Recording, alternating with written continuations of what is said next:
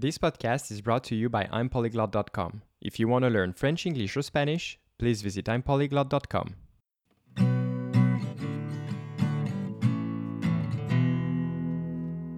Eh bien, salut tout le monde, on est de retour sur le podcast Time Polyglot, j'espère que vous allez tous très bien. Avant de commencer l'épisode d'aujourd'hui, je veux revenir brièvement sur l'enquête que j'ai mis à votre disposition la dernière fois. Donc en fait, dans le dernier épisode, j'avais mis dans la description un document dans lequel il y avait des questions pour pouvoir me donner en fait votre avis sur le podcast. Donc par exemple, savoir bah, quel type d'épisode vous préférez, quelle durée vous préférez pour un podcast, à quelle régularité vous voulez de nouveaux épisodes, etc. etc. Merci à tous ceux qui ont pris le temps de répondre, vous avez été assez nombreux, euh, donc merci beaucoup. Et en plus, certains d'entre vous m'ont donné vraiment euh, des paragraphes entiers de commentaires et de suggestions très intéressants, donc merci beaucoup. Je vais prendre en compte tous vos commentaires pour euh, le futur du podcast. Je vais essayer de m'adapter au plus possible à vos demandes et on va essayer d'ouvrir, euh, enfin d'offrir plutôt une euh, certaine variété, on va dire, dans les épisodes. Donc merci à tous. Pour ceux qui n'ont pas encore répondu euh, à l'enquête, eh bien c'est toujours possible. Hein. Vous avez encore le lien dans la description de cet épisode. Et si ça n'apparaît pas pour vous, parce que je sais que sur certaines plateformes, ça n'apparaît pas, et eh bien dans ces cas-là, je vous invite à aller sur mon Instagram. Donc c'est Lionel Ampolyglot, tout attaché sans point. De toute façon, c'est dans la description aussi.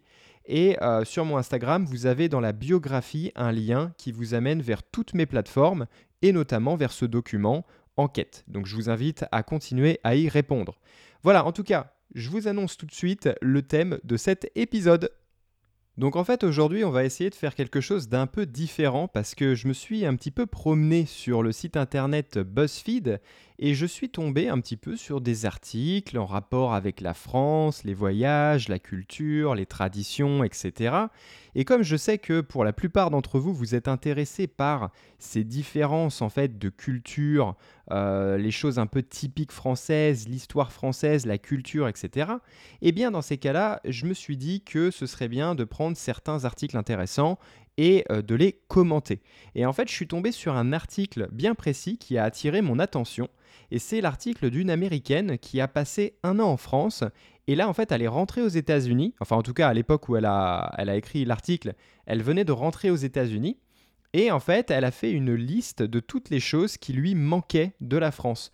Donc en fait, elle essayait de comparer un petit peu certaines choses, et souvent, c'est des choses qu'elle aimerait bien avoir justement euh, aux États-Unis, quelque chose de disponible aux États-Unis, mais qui ne l'est pas et qui par contre est disponible en France. Donc en fait, elle a fait une liste assez, euh, assez bien faite, j'ai trouvé. Alors il y a des choses avec lesquelles je suis complètement d'accord et d'autres en fait qui m'ont un peu surpris. Donc j'aimerais bien en fait commenter point par point un petit peu sa liste et vous donner mon opinion parce qu'il faut savoir que moi aussi, alors moi je suis dans la situation inverse en fait par rapport à cette femme puisque je suis français mais j'ai vécu aussi aux États-Unis donc je peux un petit peu comprendre de quoi elle parle.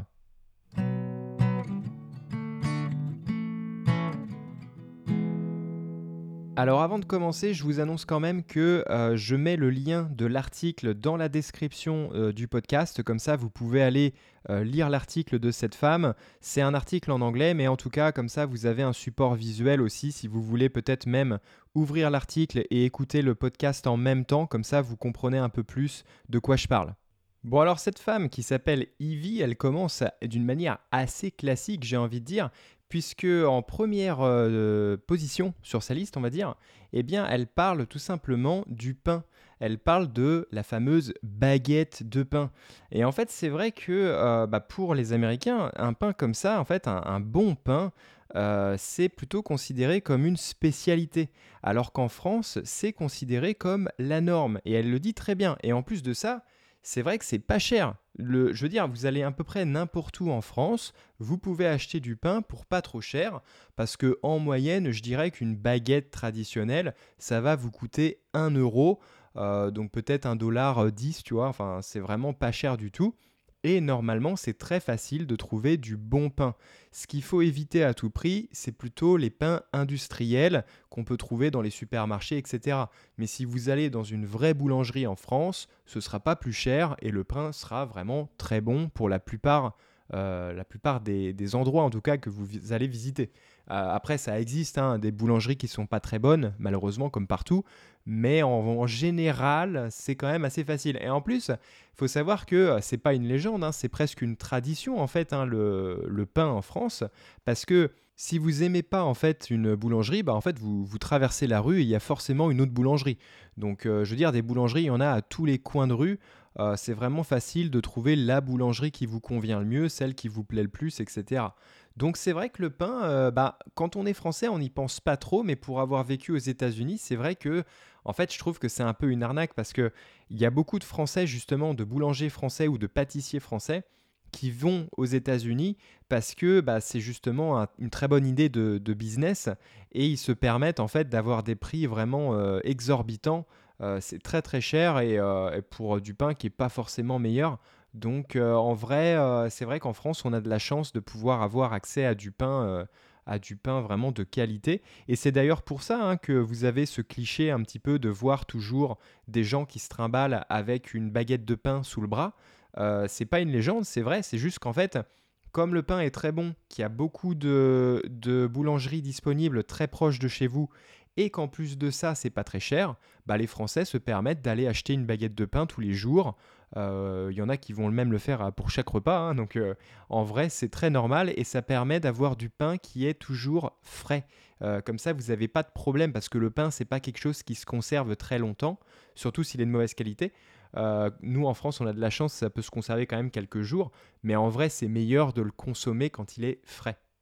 Voilà, donc en tout cas, je suis assez d'accord avec Ivy sur ce premier point. Le, pain, vraiment, c'est quelque chose euh, qui est vraiment meilleur en France. Hein. Je, suis, désolé de le dire, je ne le dis pas parce que je suis français, mais c'est juste un fait.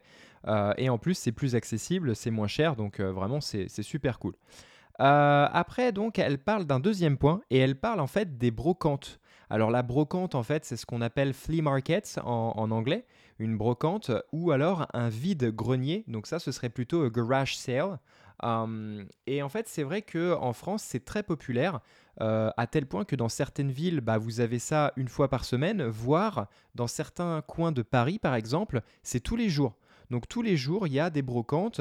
Vous pouvez trouver bah, de bonnes affaires. Alors le problème des brocantes, je pense, c'est que vous avez en fait les habitués, les collectionneurs, un peu les professionnels de la brocante, on va dire, qui eux vont toujours être là à la première heure du matin et donc ils vont acheter vraiment tout ce qui est intéressant en premier. Donc en gros, si vous voulez trouver vraiment des bonnes choses dans une brocante, il faut toujours y aller assez tôt le matin. Parce que si vous attendez vraiment euh, le milieu de journée, bah, vous n'allez plus rien avoir.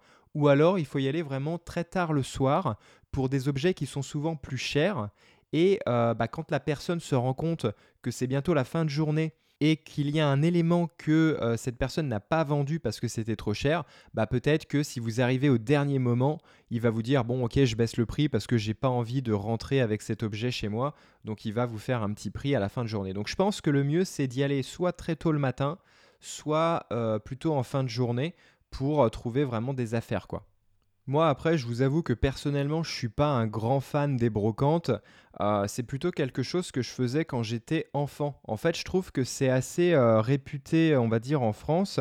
Euh, quand on a des enfants, bah, c'est assez cool, par exemple, d'aller un week-end à un vide-grenier ou à une brocante, parce que c'est assez facile de trouver, par exemple, des jouets à pas cher. Euh, des jeux vidéo. Euh, moi, à l'époque, par exemple, j'achetais des cartes Yu-Gi-Oh, des cartes Pokémon, etc. Donc en vrai, vous pouvez trouver des trucs assez cool. Et comme euh, il y a aussi un autre stéréotype assez vrai qu'il faut mentionner, c'est que la France, c'est un petit peu aussi le pays de la mode, etc. Donc au niveau des vêtements, c'est vrai que vous pouvez de temps en temps trouver de bonnes affaires pour acheter euh, des, vêtements un petit peu euh, vintage, etc.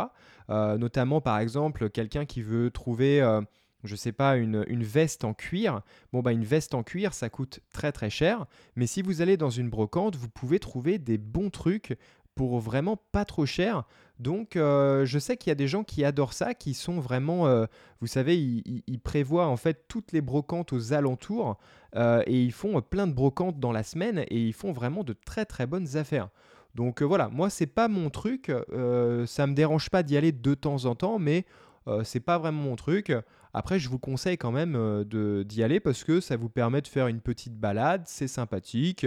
Vous pouvez y aller entre amis, en famille, et bah, vous pouvez peut-être tomber sur une perle, sur quelque chose d'extraordinaire à pas cher.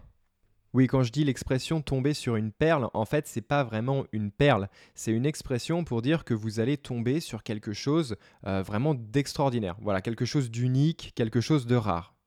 Alors le troisième point qu'elle mentionne sur sa liste, et là ça m'a un petit peu surpris, en fait apparemment à Paris, et c'est quelque chose que je n'ai jamais vu, euh, il y a des fontaines d'eau, donc euh, vous savez comme aux États-Unis, hein, pour de l'eau pour boire, hein, je ne parle pas de fontaines euh, historique, traditionnelle pour la décoration. Je parle vraiment de fontaines d'eau pour boire et remplir ces bouteilles d'eau. Et apparemment, à Paris, vous avez aussi des fontaines d'eau gazeuses. Donc de l'eau gazeuse. Euh, moi, personnellement, je n'ai jamais vu ça. Euh, donc s'il y a certains de mes amis parisiens qui, sont toujours à Paris et qui m'écoutent, peut-être que vous pouvez m'envoyer un message pour me confirmer. Mais en tout cas, ça m'a vraiment surpris. En tout cas, c'est cool parce que effectivement, c'est euh, mis à la disposition vraiment euh, du public. Donc c'est gratuit, vous pouvez passer à côté, remplir vos bouteilles et vous avez de l'eau gazeuse, de l'eau euh, de bonne qualité. gratuitement, donc c'est vraiment cool. Alors évidemment, quand on dit gratuitement, tout ça, ça passe par le système public, donc vous payez vos taxes pour ces choses-là aussi. Hein, donc, mais en tout cas, je trouve que c'est vraiment génial. Euh, si ça existe vraiment, bah écoute, euh, vraiment euh, pas mal du tout, Ivy.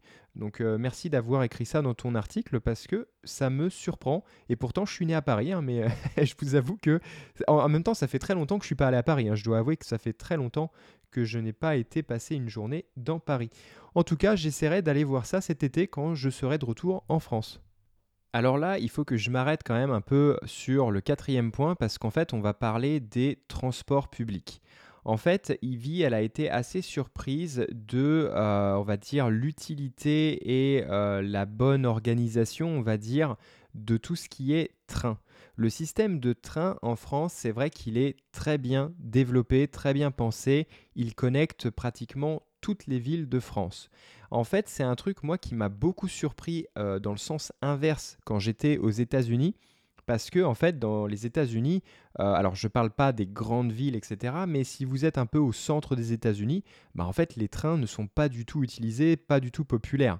Euh, c'est plutôt euh, l'avion qui va être le mode de transport plus classique aux États-Unis. Alors qu'en France, c'est vrai qu'on utilise beaucoup les trains. Et moi, personnellement, j'aime beaucoup prendre le train. Je sais pas, il y a un côté vraiment relaxant quand il y a les vibrations du train, le bruit, on peut regarder un petit peu euh, le paysage euh, dehors. Moi, j'aime beaucoup, par exemple, lire dans le train ou alors euh, même regarder un film si vous avez, par exemple, votre ordinateur ou votre téléphone avec vous. Je trouve que c'est un moment très agréable et c'est un transport que moi, j'aime beaucoup. Maintenant, le problème avec les trains en France, c'est que la plupart du temps, ça revient quand même assez cher selon la destination et euh, la ville dans laquelle vous êtes au départ. Euh, en vrai, c'est vrai que c'est pas donné. La SNCF, c'est l'organisation des trains, c'est le service. Euh, je sais jamais à quoi ça correspond. SNCF, Service national de chemin de fer. Et vous avez donc, bah, vous pouvez avoir des prix, par exemple, si vous êtes jeune, si vous êtes étudiant. Je sais que par exemple, les militaires, ils ont des prix spéciaux. Euh, voilà, vous pouvez euh, peut-être trouver des prix euh, relativement intéressants, mais c'est vrai que des fois ça revient cher. Moi par exemple, comme je vis à Barcelone, si je prends le train, alors il faut savoir que le train à Barcelone c'est un peu comme le train en, France, bah, si je prends le train pour aller à Paris, ça va me revenir vraiment à très très très cher. je ne saurais pas vous dire, mais je crois qu'il faut compter plus de 100 euros, c'est sûr. alors que des fois, ça m'est arrivé par exemple de trouver un vol, un avion de Barcelone à Paris pour 20 euros. Donc euh, c'est vrai qu'il y a une grosse différence de prix et en plus l'avion est plus rapide. Mais c'est vrai que pour voyager à l'intérieur de la France et surtout entre des villes qui sont pas trop éloignées, c'est vraiment cool. Là, comme elle le mentionne, par exemple, il vit dans son article, euh, vous pouvez checker, hein, j'ai mis l'article dans la description, je le rappelle, eh bien, elle dit que si vous vivez à Paris, vous pouvez prendre un train, en deux heures, ou peut-être en trois heures, je ne sais pas, vous êtes à Biarritz et vous pouvez aller faire du surf et revenir en France, et vous pouvez, euh, à Paris, pardon, et vous pouvez faire ça dans une seule et même journée. Donc c'est vrai que c'est très très pratique. Moi j'aime beaucoup. En plus, les trains sont de bonne qualité pour la plupart. on a ce qu'on appelle le TGV. Le TGV, c'est le train à grande vitesse. Et il va y avoir un nouveau modèle de TGV, je crois, pour 2023 ou 2024. Et ce nouveau modèle vraiment a l'air incroyable. Il va plus vite, il est plus moderne, il est fait avec beaucoup, beaucoup de matériaux recyclés. Euh, vraiment, il a l'air vraiment cool pour euh, le transport, mais aussi pour l'écologie. Donc, euh, c'est vraiment cool. par contre, je voulais revenir quand même sur les transports publics en général, parce que Ivy nous dit aussi qu'elle trouve que les transports publics à Paris sont de bonne qualité. Par exemple, le métro parisien. Et moi, personnellement, je suis désolé, mais j'ai un avis assez contraire à ça, parce que je trouve que le métro parisien, déjà, il est très ancien, il est très vieux, il est mal entretenu, c'est relativement sale. Là, grâce au Covid, on va dire, ils ont fait un effort et c'est beaucoup plus propre apparemment. Mais quand même, j'aime pas trop ça. Et en plus de ça, les connexions sont très mauvaises. C'est très compliqué en fait de comprendre la carte de Paris. C'est très difficile. Si c'est la première fois que vous allez à Paris, franchement, les lignes de métro, c'est un enfer, c'est un cauchemar. Vous pouvez vraiment pas comprendre. C'est vraiment difficile. Euh, et je parle en, expérience euh, de cause parce que moi, en vivant à Barcelone, je peux vous dire que les métros à Barcelone sont vraiment trop trop cool. C'est super facile, c'est super propre, c'est plus moderne et ça marche beaucoup mieux, je trouve. Ensuite, dans son cinquième point, elle parle des tartes aux fraises. Donc moi, je vais un petit peu élargir, on va dire, le sujet. Je vais parler des pâtisseries. En fait, c'est vrai qu'en France, on a de bonnes pâtisseries, on a de très bons desserts, etc. Et comme elle le mentionne, la tarte aux fraises, c'est un des classiques. En plus d'être bon, ça attire notre attention parce que c'est joli. Donc ça, c'est vrai. Mais euh, en fait, le truc, c'est que euh, je pense vraiment que si vous êtes dans une grande ville américaine, vous avez accès à tout ça parce que honnêtement, maintenant, il y a de plus en plus de euh, boulangeries et pâtisseries françaises aux États-Unis. Si vous êtes à New York, si vous êtes à San Francisco, si vous avez accès à tout ça. Moi, je me rappelle que euh, surtout à San Francisco, j'avais été justement dans une boulangerie qui avait été créée par des Français euh, qui avaient déménagé là-bas. Et franchement, c'était délicieux. Le seul problème, encore une fois, c'est surtout le prix. Donc je pense pas que ce soit indisponible. Vous pouvez pratiquement trouver tout ce que vous voulez aux États-Unis, surtout dans des grandes villes. Mais encore une fois, le problème, c'est le prix. Parce que pour des choses comme ça, ça va être deux, voire trois, voire quatre fois le prix qu'on a en France pour l'avoir aux États-Unis. Et peut-être que ce ne sera pas forcément aussi bon. Donc moi, pour moi, c'est surtout ça le problème, c'est le prix. Je me rappelle qu'en fait, euh, j'avais la sensation que pour manger bien et sainement surtout, euh, aux États-Unis, il fallait vraiment avoir beaucoup d'argent. Ce qui explique aussi les problèmes, par exemple, d'obésité qu'il y a aux États-Unis, parce que c'est tellement plus facile et moins cher d'aller dans des fast-foods, tout simplement. Alors attention quand même, parce que quand je dis ça, euh, ça ne veut pas dire que manger des pâtisseries c'est sain pour la santé, hein, pas du tout. Il faut d'ailleurs les éviter en fait, hein. c'est bon, mais c'est pas non plus ce qu'il y a de meilleur pour la santé. Par contre, euh, même si par exemple c'est riche en calories, qu'il y a du sucre, etc., ce qui est surtout mauvais, eh bien, quand même, vous pouvez vous dire que quand vous achetez quelque chose dans une boulangerie en France, il n'y a pas d'additifs, il n'y a pas de conservateurs, etc. Donc c'est naturel, c'est fait à la main et ça reste quand même, on va dire, le plus sain possible pour ce type de nourriture. Donc ça, c'est quelque chose qui est très important. Ça n'a rien à voir avec acheter euh, des pâtisseries, par exemple, industrielles au supermarché. Ça, c'est très mauvais pour la santé, notamment pour tous les produits qu'ils ajoutent dedans. Alors ensuite, en sixième point, elle nous parle de la pétanque. Alors, pour ceux qui ne connaissent pas la pétanque, là ça m'a fait rire un petit peu de voir ça sur cette liste. En vrai, la pétanque c'est un peu un sport national en France, c'est très populaire en France et aussi en Espagne. Euh, mais en fait, c'est un jeu en fait assez bizarre. En fait, vous avez une toute petite balle, une toute petite, euh, une petite balle de couleur, on va dire, que vous lancez devant vous. Et après, vous avez des grosses boules en métal assez lourdes qu'il faut lancer pour être le plus proche possible de la petite balle qui s'appelle le cochonnet. Euh, en fait, c'est un sport qui est, très populaire, surtout, euh, moi j'appelle ça le sport de camping. Euh, je suis désolé vraiment à tous les puristes qui, nous écoutent, c'est pas une insulte, mais moi, typiquement, c'est un sport que je faisais au camping avec un petit apéritif, un petit ricard, un petit pastis. Voilà, c'est assez typique, effectivement. Mais euh, voilà, je ne pense pas que ce soit nécessaire d'amener ça aux États-Unis. Après, vous pouvez faire ce que vous voulez, mais j'étais assez curieux de voir qu'une Américaine euh, aurait bien aimé voir ça euh, aux États-Unis. parce qu'en vrai, vous n'êtes pas à plaindre au niveau des sports. Vous avez des sports vraiment super cool, hein, le football américain, le baseball, le, basketball, etc., etc. Mais c'est vrai que si vous êtes intéressé, bah, je vous invite à aller sur YouTube et vous tapez pétanque et vous pouvez voir un petit peu à quoi ça ressemble si vous ne connaissez pas. En tout cas, moi, c'est un petit sport. En fait, c'est un truc, c'est-à-dire que c'est un sport, mais c'est pas un sport physique. Euh, c'est considéré comme un sport, mais euh, voilà, c'est assez tranquille. Donc c'est pour ça que c'est un sport qui est assez populaire, par exemple au camping, avec un petit apéritif, etc. Voilà, c'est pas, vous n'allez pas faire du cardio à faire en faisant de la pétanque. Hein. il va falloir faire un autre sport. En numéro 7 sur sa liste, elle parle des pains suisses au chocolat. Alors ça, c'est encore une pâtisserie. En fait, le pain suisse au chocolat, c'est, on va dire que c'est un peu comme une brioche avec du chocolat et également de la euh, crème pâtissière dedans. Euh, c'est très très bon, effectivement. Après, moi, je pense que c'est quand même encore moins, euh, on va dire, sain qu'un pain au chocolat, par exemple. Et personnellement, je préfère les pains au chocolat et les croissants. Euh, mais ça reste quand même encore une, diversité, on va dire, dans le monde de la viennoiserie. Parce que ça, c'est un truc qui est assez intéressant, c'est qu'en fait, on a le concept de pâtisserie, donc ça, ça va être les gâteaux, les desserts, etc. Et le concept de viennoiserie, donc là, ça va plutôt être les pains au chocolat, les croissants, les pains suisses, le pain en général, etc.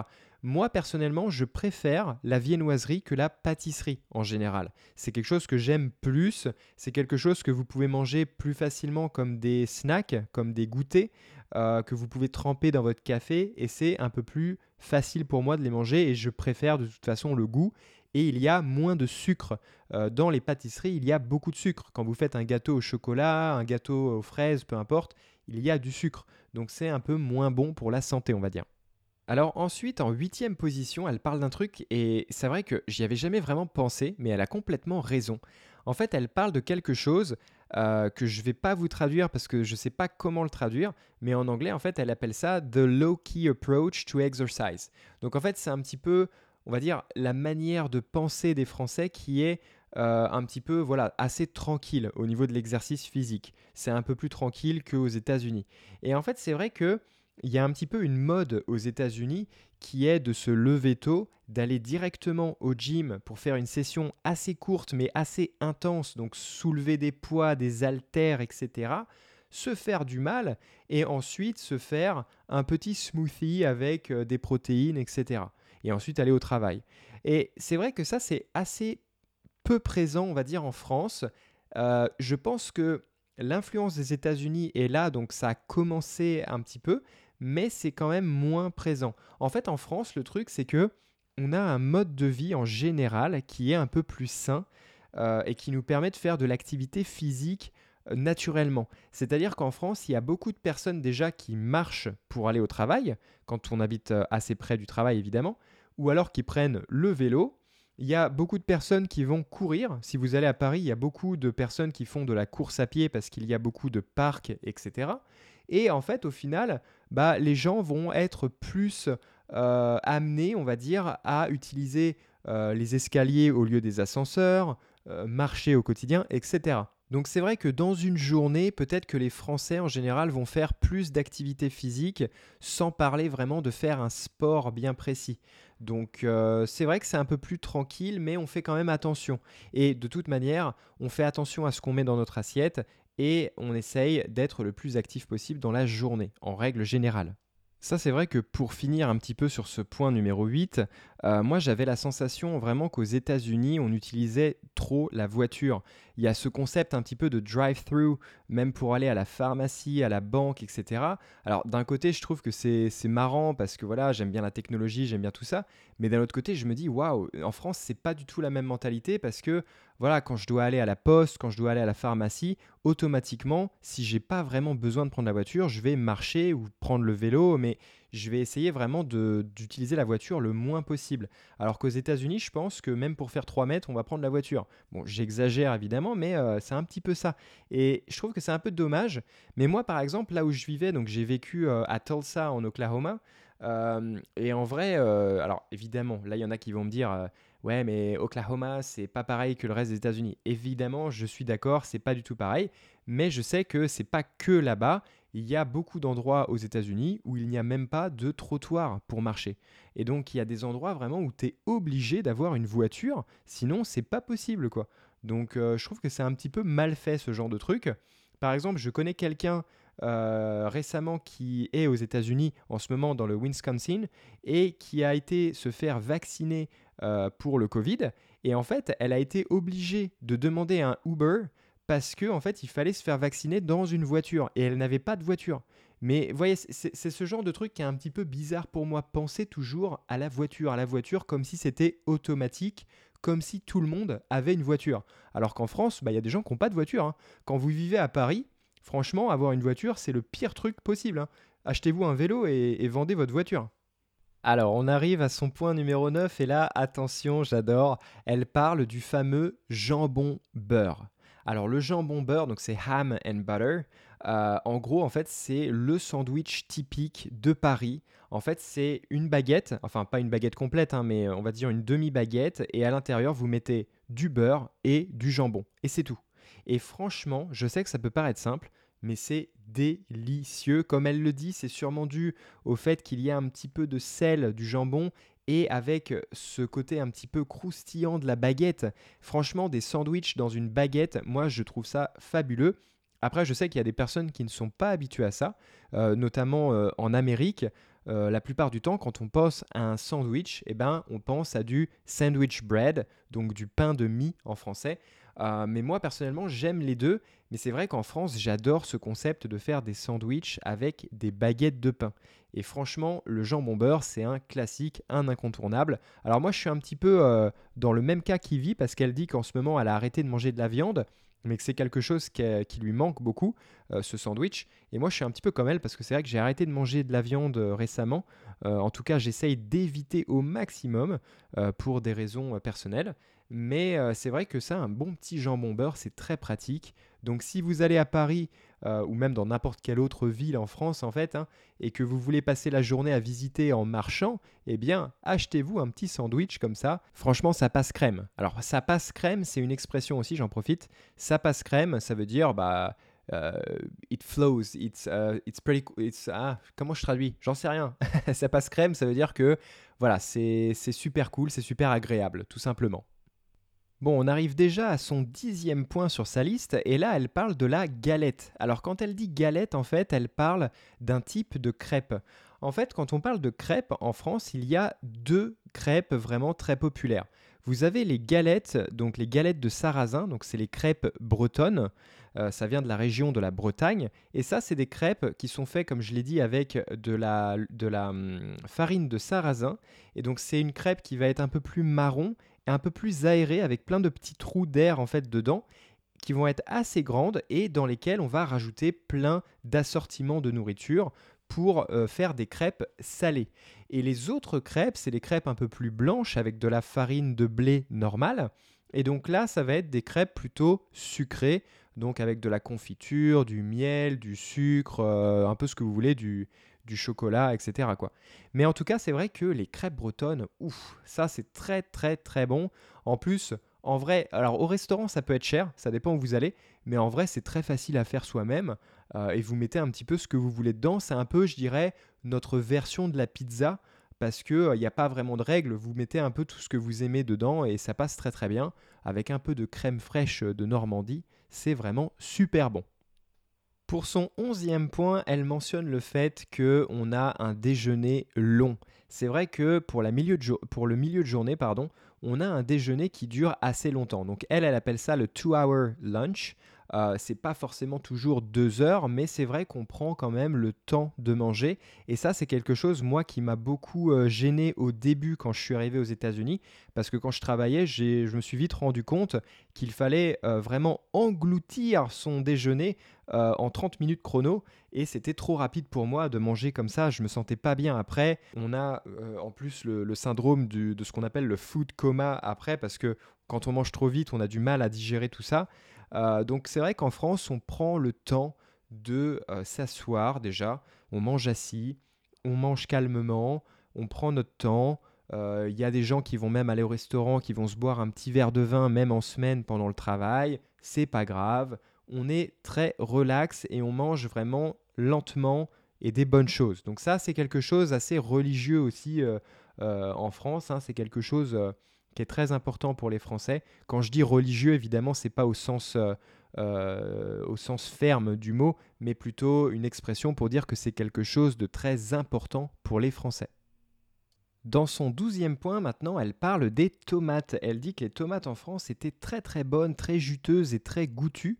Et en fait, c'est vrai qu'en France, je trouve qu'on a de, bons fruits et légumes en général. Euh, le problème, encore une fois, ça va être peut-être un petit peu le prix. Euh, c'est quand même un petit peu cher pour nous les Français. Après, pour des Américains, ça reste encore très abordable par rapport au prix euh, américain.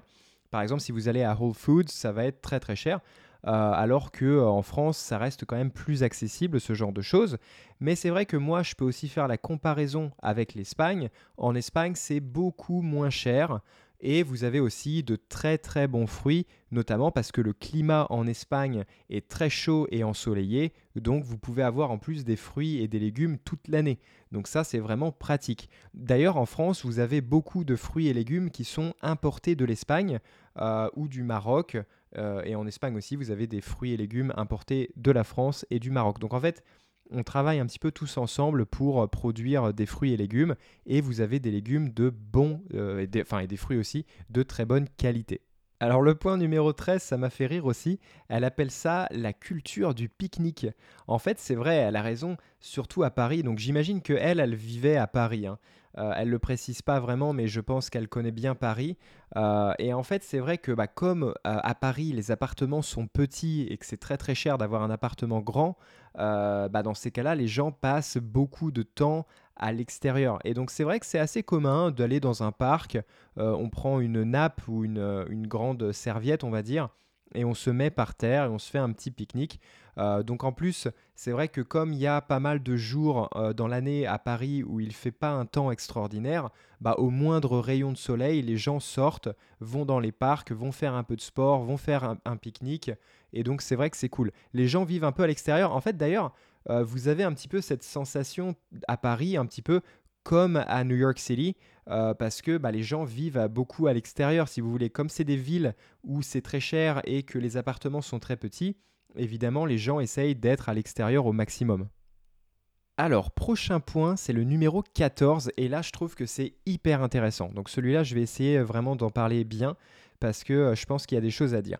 En fait, elle, elle dit qu'elle aime bien le fait qu'en France, il n'y a pas cette, euh, on va dire, ce besoin de créer des petites discussions forcées et un peu inutiles. Vous savez, aux États-Unis, c'est un peu dans la culture euh, de parler aux gens pour être poli, pour être aimable, pour être formel, etc. Euh, elle, elle dit qu'elle aime bien le fait que ce soit pas obligatoire en France. Et eh, donc en fait, elle est un petit peu de l'avis inverse par rapport au mien. Parce que moi, personnellement, c'est quelque chose que j'adore aux États-Unis.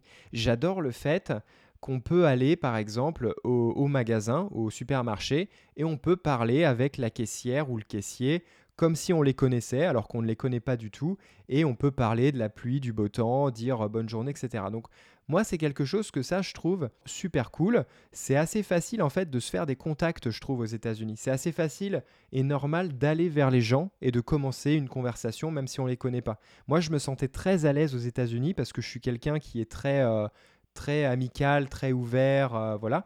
Et donc en France, c'est vrai que c'est plus difficile. Les gens sont un peu plus fermés, un peu plus froids et ils vont peut-être se sentir un petit peu plus agressés si on vient leur parler comme ça. Euh, donc c'est vrai qu'il faut un peu éviter. Euh, ça c'est quelque chose qui est important. Quand vous apprenez une langue, renseignez-vous quand même sur la culture du pays parce qu'il y a certaines choses qu'il ne faut pas faire. Et ça, clairement, bah, c'est vrai que c'est pas quelque chose qui se fait beaucoup en France. On est bientôt à la fin puisqu'il nous reste trois éléments à discuter et donc pour ce point numéro 15, elle mentionne la fête de la musique. En fait c'est vrai qu'en France on a la fête de la musique tous les ans en fait, hein, quand c'est les beaux jours, quand c'est euh, le début de l'été on va dire, donc c'est euh, dans le mois de juin justement, donc fin juin, et en fait on a la fête de la musique. Alors en fait, il y a plein d'événements euh, musicaux organisés. Donc, quand vous êtes dans la rue, il y a des groupes de musique, des DJ, des fanfares, euh, des parades, etc. Et, c'est vrai que c'est assez cool. Vous pouvez avoir accès à des concerts gratuitement. Il y a également des choses bah, de type nourriture, boisson, très très cool euh, dans les rues euh, à cette époque. Et franchement, c'est vrai que c'est un, événement assez populaire, très cool. Tout le monde en parle en fait. Et tout le monde va passer au moins une journée, on va dire, euh, pendant la fête de la musique, à s'amuser un petit peu. Je vous avoue que cette année, je ne sais pas du tout ce qu'il en est de la fête de la musique à cause du Covid, mais en tout cas, si vous avez la chance d'y aller un jour, eh bien profitez-en. Ensuite, en numéro 16, elle nous parle des fromageries. Alors c'est vrai qu'en France, en fait, on a des magasins spécialisés pour chaque truc différent. Donc par exemple, on a la boulangerie pour le pain, on a la charcuterie ou la boucherie pour la viande, on a la fromagerie pour le fromage, etc. etc. On ne va pas à un seul endroit pour tout acheter, c'est assez rare. Euh, même si on peut le faire, hein, vous pouvez tout acheter au, au supermarché, mais ce ne sera pas la même qualité. Et en tout cas, c'est vrai que les fromageries, bah, c'est une grande fierté de la France. Hein. Euh, le fromage français, c'est vrai que euh, moi, en tout cas, bon, je suis un peu subjectif, mais moi, j'adore ça. Euh, je trouve que c'est vraiment le meilleur fromage. Par exemple, le fromage espagnol est très très différent. C'est un fromage beaucoup plus sec. Alors je comprends qu'il y a des gens qui préfèrent ça. C'est un peu plus proche, on va dire, des, des, fromages italiens, vous voyez. Mais les fromages français, il y a beaucoup de fromages crémeux, onctueux. Et ça, c'est quelque chose vraiment que j'aime beaucoup. C'est du fromage qui pue, qui est fort. Donc là, dit comme ça, c'est pas très glamour.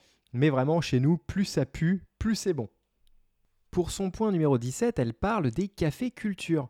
Alors, de quoi elle parle? En fait, c'est-à-dire que surtout à Paris, hein, je m'adresse vraiment à Paris, parce que je ne pense pas que ce soit fait partout en France, mais en tout cas à Paris, en fait, il y a beaucoup euh, de cafés qui n'ont pas beaucoup d'espace à l'extérieur. D'ailleurs, il y a beaucoup de cafés en fait qui mettent leurs terrasses, les tables et les chaises sur le trottoir et c'est un peu embêtant pour les piétons, etc. Mais en tout cas, il y a des cafés qui installent en fait les chaises d'une manière à ce que les gens puissent s'asseoir pour prendre leur café et regarder les gens qui sont dans la rue.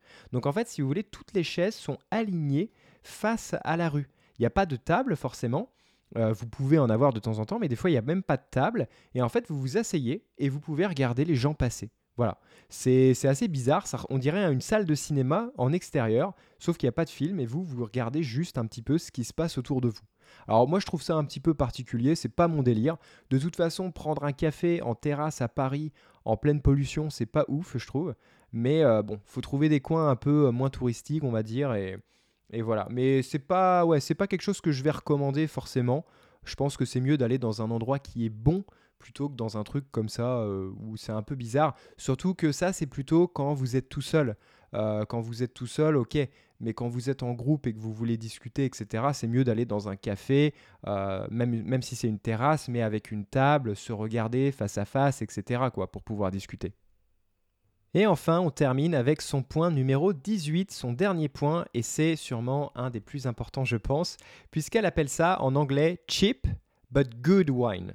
Et en fait, c'est vrai que en France, alors c'est très connu, c'est très réputé, on a du très bon vin. C'est vrai que le vin français, franchement, pour moi, c'est le meilleur. Après, c'est peut-être une question d'habitude comme je suis français, mais pour moi, c'est le meilleur vin.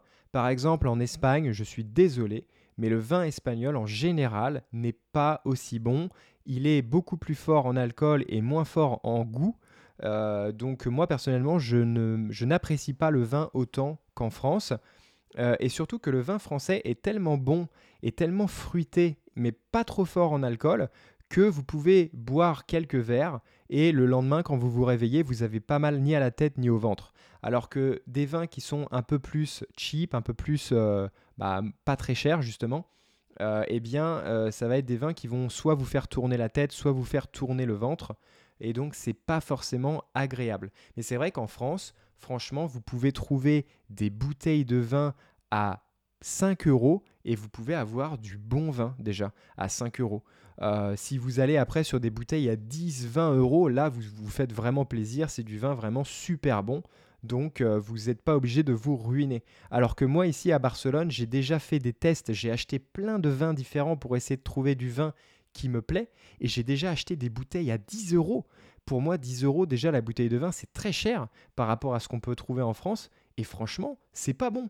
Et j'ai du mal à trouver du vin qui me plaît beaucoup en Espagne. Alors, j'en ai quand même trouvé certains, mais en général, euh, vous pouvez pas trop vous tromper. C'est-à-dire qu'en France, même si vous êtes un amateur, que vous y connaissez rien, vous mettez 5 euros dans une bouteille de vin, ce sera correct.